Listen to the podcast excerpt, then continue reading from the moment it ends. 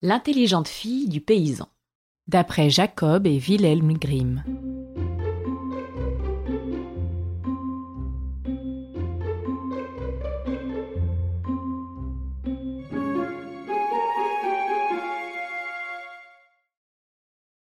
Il était une fois un pauvre paysan qui n'avait pas de terre, seulement une petite chaumière et une fille, enfant unique, qui lui dit un jour Nous devrions bien demander un bout de terre à cultiver dans ces essarts à notre seigneur le roi.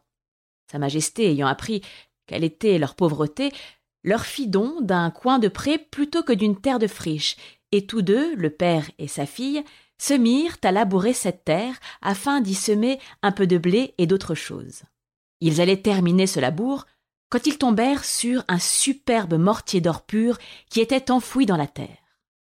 Écoute, dit le père à sa fille, puisque Sa Majesté le roi, dans sa grâce, nous a fait don de ce bout de terre, nous devrions lui porter le mortier. La fille s'y opposa et lui dit Père, nous avons le mortier, c'est vrai, mais nous n'avons pas le pilon. Et comme on nous réclamera forcément le pilon avec le mortier, nous ferions beaucoup mieux de ne rien dire. Le père ne voulut rien entendre, prit le mortier et le porta à Sa Majesté le roi, en lui disant qu'il avait trouvé cet objet dans son bout de pré en le labourant, et qu'il voulait le lui offrir comme un respectueux témoignage de sa reconnaissance. Le roi prit le mortier, l'examine avec satisfaction, puis demande au paysan s'il n'avait rien trouvé d'autre. Non, dit le paysan. Le roi lui dit qu'il lui fallait aussi apporter le pilon. Mais le paysan eut beau affirmer et soutenir qu'il ne l'avait pas trouvé, cela ne servit pas plus que s'il eût jeté ses paroles au vent. Et il fut arrêté et jeté en prison, où il devait rester tant que le pilon n'aurait pas été retrouvé. Il était au pain sec et à l'eau comme le sont les gens qu'on met au cachot, et les serviteurs qui apportaient chaque jour sa nourriture aux prisonniers l'entendirent qui répétait sans cesse. Ah. Si j'avais écouté ma fille, si seulement j'avais écouté ma fille. Ils s'en étonnèrent et allèrent rapporter au roi que le prisonnier n'arrêtait pas de se plaindre en disant Ah. Si j'avais écouté ma fille. Alors qu'il refusait de manger et même de boire. Les serviteurs reçurent l'ordre d'amener le prisonnier devant le roi, et Sa Majesté lui demanda pourquoi il criait sans cesse Ah. Si seulement j'avais écouté ma fille. Ta fille Qu'est-ce qu'elle t'avait dit? voulut savoir le roi. Eh bien oui, dit le paysan. Ma fille me l'avait bien dit. N'apporte pas le mortier, sinon on va te réclamer le pilon. Quelle fille intelligente tu as. Il faut que je la voie une fois, dit le roi. Elle dut donc comparaître devant sa majesté, qui lui demanda si elle était aussi intelligente que cela, et qui lui dit qu'il avait une énigme à lui proposer. Si elle savait y répondre, il serait prêt à l'épouser. Elle répondit aussitôt que oui, qu'elle voulait deviner. Bien, dit le roi. Je t'épouserai si tu peux venir vers moi ni habillé, ni nu, ni à cheval, ni en voiture, ni par la route, ni hors de la route. Elle s'en alla, et une fois chez elle, elle se mit nue comme un verre. Ainsi, elle n'était donc pas habillée.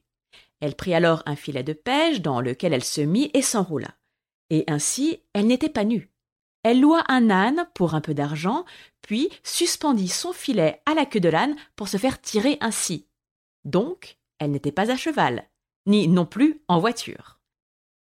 Ensuite, elle fit cheminer l'âne dans l'ornière, de telle manière qu'elle ne touchait le sol que du bout de l'orteil. Et ainsi elle n'allait ni par la route, ni hors de la route.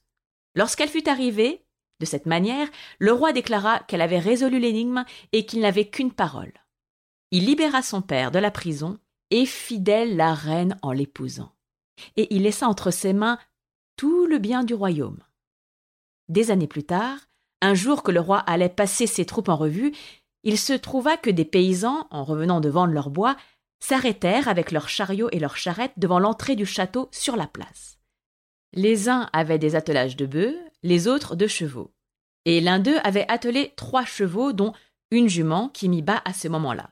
Et le petit poulain, en se débattant, finit par aller tomber sous le ventre de deux bœufs attelés à la charrette qui stationnait devant. Ce fut l'origine d'une querelle entre les deux paysans lorsqu'ils revinrent à leur voiture. Celui des bœufs, prétendant garder le poulain qui était sous le ventre de ses bêtes, et celui des chevaux, le réclamant comme mis bas par sa jument. Des cris aux invectives, des invectives au cou, La dispute s'envenima et fit un tel tapage que le roi dut intervenir et déclara qu'où était le poulain, là il devait rester, décidant ainsi que le paysan au bœuf aurait à lui ce poulain, qui pourtant n'était pas à lui.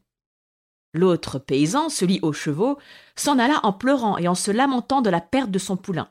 Et comme il avait entendu dire que la reine avait le cœur charitable, elle, qui était d'origine paysanne au surplus, il alla la trouver pour lui demander son aide et la prier de faire qu'il pût rentrer en possession de son poulain. C'est possible, lui dit-elle, à la condition que tu ne me trahisses point. Et je vais te dire comment il faut faire. Demain matin de bonne heure, quand le roi sortira pour aller passer sa garde en revue, tu te tiendras sur son passage, en travers du chemin qu'il doit emprunter, et tu auras un grand filet de pêche que tu jetteras et retireras comme si tu pêchais dans l'eau, faisant comme s'il était plein de poissons. Elle lui dit également ce qu'il faudrait répondre aux questions que le roi ne manquerait pas de lui faire poser. Le lendemain, donc, quand passa le roi, le paysan était en train de pêcher sur le sec, lançant son filet et le ramassant pour secouer, avec tous les gestes du pêcheur heureux. Un messager fut dépêché vers ce fou pour lui demander, de la part du roi, quelle était son idée. Je pêche, fut sa réponse. Le messager ne manqua pas de lui demander comment il pouvait pêcher puisqu'il n'y avait pas d'eau. Aussi bien que deux bœufs peuvent avoir un poulain, répondit le paysan. Aussi bien peut-on pêcher où il n'y a pas d'eau, et c'est ce que je fais. Le messager rapporta ces paroles au roi, qui fit venir le paysan, lui disant que cette réponse ne venait pas de lui, et qu'il voulait savoir de qui il l'avait apprise. Le paysan ne voulut rien reconnaître, et se borna à répéter Que Dieu vous garde. La réponse vient de moi. On le coucha sur une botte de paille et on le bâtonna si longtemps et si durement qu'il finit par admettre et par reconnaître que c'était Sa Majesté la Reine qui l'avait conseillé. Le roi, dès qu'il fut de retour au château, alla trouver la reine et lui dit Pourquoi cette conduite? D'une duplicité impardonnable? Je ne veux plus de toi comme épouse. Tu as fini ton temps ici et tu vas retourner d'où tu viens, dans ta chaumière paysanne. Mais à titre de cadeau d'adieu, il lui permit d'emporter avec elle ce qu'elle choisirait comme la chose la plus précieuse et qu'elle aimait le mieux. Très bien, mon cher mari, lui dit-elle. Puisque tels sont tes ordres, j'obéirai et je ferai ce que tu dis. Elle se jeta dans ses bras et l'embrassa, en lui disant qu'avant de partir, elle viendrait encore prendre congé de lui. Elle prépara bien vite une boisson fortement narcotique et la lui présenta comme le verre de l'adieu. Le roi en but une bonne dose, cependant qu'elle faisait mine d'y tremper ses lèvres, et quand elle le vit succomber au sommeil, elle appela ses serviteurs et se fit apporter une belle et blanche toile de lin dans laquelle elle l'enveloppa complètement. Puis, elle leur fit porter ce lourd paquet jusqu'à sa voiture, devant la porte extérieure du palais. Elle emporta le dormeur jusque dans sa chaumière, où elle le coucha sur son petit lit de jeune fille pour les laisser dormir jour et nuit aussi longtemps que se prolongea l'effet du narcotique. Lorsqu'il se réveilla, il regarda avec stupéfaction autour de lui, ne comprenant ni où il se trouvait, ni ce qui lui arrivait. Il appela ses serviteurs, après diverses exclamations de surprise, mais personne ne vint, et nul ne répondit. Ce fut sa femme, pour finir, qui arriva devant son lit et qui lui dit Mon cher Seigneur, vous m'avez commandé et permis d'emporter du château ce que j'aimais le plus et ce que je tenais comme le bien le plus précieux. Et comme je n'aime au monde rien de plus que vous, comme je n'ai aucun bien qui me soit plus précieux, je vous ai pris avec moi pour vous garder dans ma chaumière. Le roi en eut les larmes aux yeux.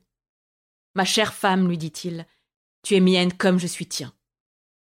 Il la ramena dans le château royal pour y célébrer de nouvelles noces avec elle, et sans doute y vivent-ils encore à l'heure qu'il est?